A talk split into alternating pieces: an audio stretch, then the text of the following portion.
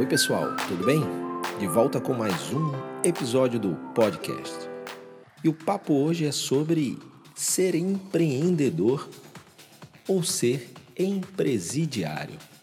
É isso mesmo que você ouviu. Você centraliza todas as tarefas ou você consegue delegar? Essa, na minha opinião, é a grande diferença entre um bom empreendedor e o que eu chamo de empresidiário. Você deve estar curioso, mas o que, que é empresidiário? Daqui a pouco eu explico um pouquinho de onde surgiu isso. Há muitas coisas que, na minha opinião, podem impedir um negócio de prosperar. E entre elas está uma gestão excessivamente centralizadora. Você concorda? O empreendedor acaba colocando para si uma enorme pressão. Essa pressão pode prejudicar não só os resultados da sua empresa, como a sua própria saúde.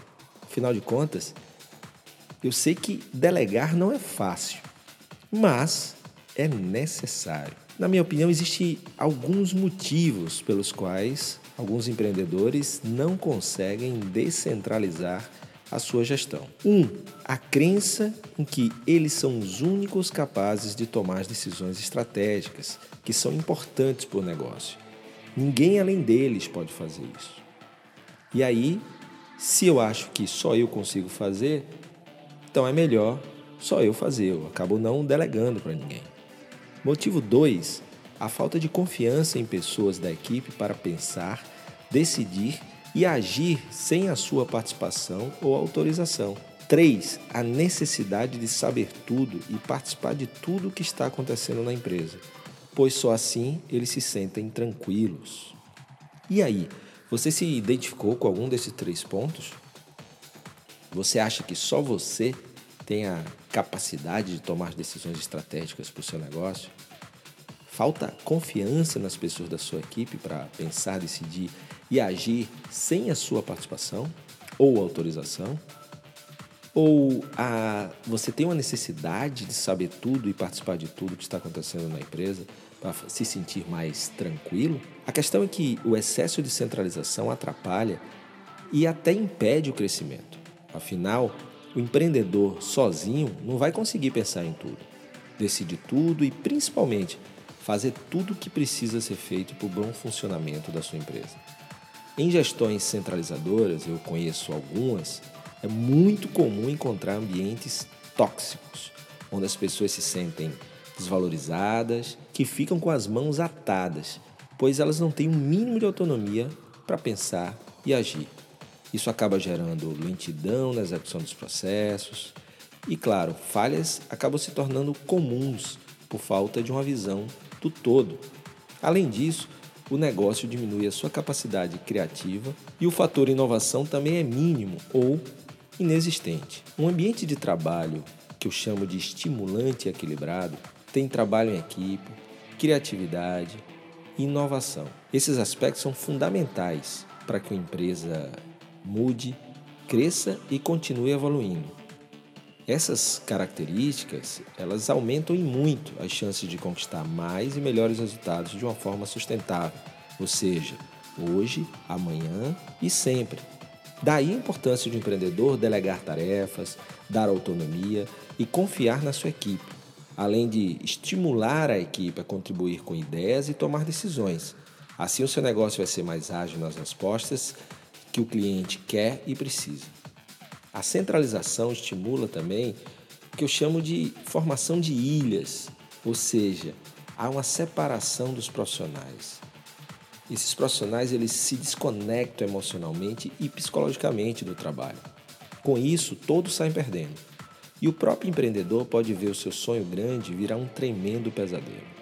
Em vez de se tornar um empresário, pode se tornar o que eu chamo de empresidiário aquele empreendedor que, por não delegar e por exagerar no microgerenciamento, se torna um refém do seu próprio negócio, preso às rotinas, tarefas e controles que ele mesmo criou e das quais só ele entende. O empresidiário está preso à rotina das tarefas e por isso mesmo não consegue pensar e agir estrategicamente. Gosto muito de dizer que para um negócio crescer, o empreendedor precisa crescer primeiro. Você que me acompanha aqui no podcast sabe que Eu já falei sobre isso aqui, né? sobre a importância do empreendedor crescer primeiro, o empresário crescer primeiro, porque profissional que cresce, ele consegue fazer a empresa crescer também. E esse crescimento passa por delegar tarefas, dar autonomia. Parece simples, né? Mas não é fácil. Mas quem disse que empreender é fácil? Cada passo é um desafio a ser superado. Então, você que está me ouvindo aí, por onde a gente deve começar esse lance de delegar, de não ficar preso por não delegar? Onde é que começa essa questão de evitar ser um empresidiário? Começa listando tudo que você faz. Uma, uma dica é você anotar aí tudo que você faz no seu negócio. Que tal passar uma semana escrevendo as tarefas que ocupam a sua agenda e, consequentemente, o seu tempo? Depois circule aquelas que só você pode fazer. Esse momento é muito importante, pois se você é um centralizador compulsivo, ao final desse exercício vai ter marcado todas as coisas da lista como só você pode fazer. Aqui começa o processo libertador para você, sua equipe e seu negócio. Lembre-se, você planejou, investiu dinheiro, inspirou pessoas a abraçarem a causa do seu negócio e seguirem a sua visão de futuro. Por isso, não deixe que esse sentimento centralizador impeça o seu sonho e sua visão de alcançar todo o seu potencial. Para ser grande, além de sonhar grande, é importante agir como gente grande. O seu crescimento na direção de delegar vai estimular as pessoas a se engajar cada vez mais e a produzir mais e melhor. Depois de circular as coisas que apenas você, como empreendedor, fundador do negócio, pode fazer, analise cuidadosamente o que não está circulado. Essas são as tarefas que podem ser delegadas. Escreva ao lado de cada uma delas quais as pessoas que podem ser responsáveis por cada uma dessas tarefas. O importante é escolher a pessoa certa para a tarefa certa. Aqui é muito importante a ajuda, por exemplo, dependendo da sua empresa, se você tem um departamento de RH, um gestor de pessoas, pedir ajuda a essa pessoa para encontrar a pessoa certa para quem delegar aquela tarefa, aquela atividade. A gestão de pessoas pode contribuir para um ato de delegar mais preciso. O terceiro passo é o acompanhamento. Mais uma vez, o RH pode ajudar definindo a melhor forma de acompanhar o que foi delegado junto com você.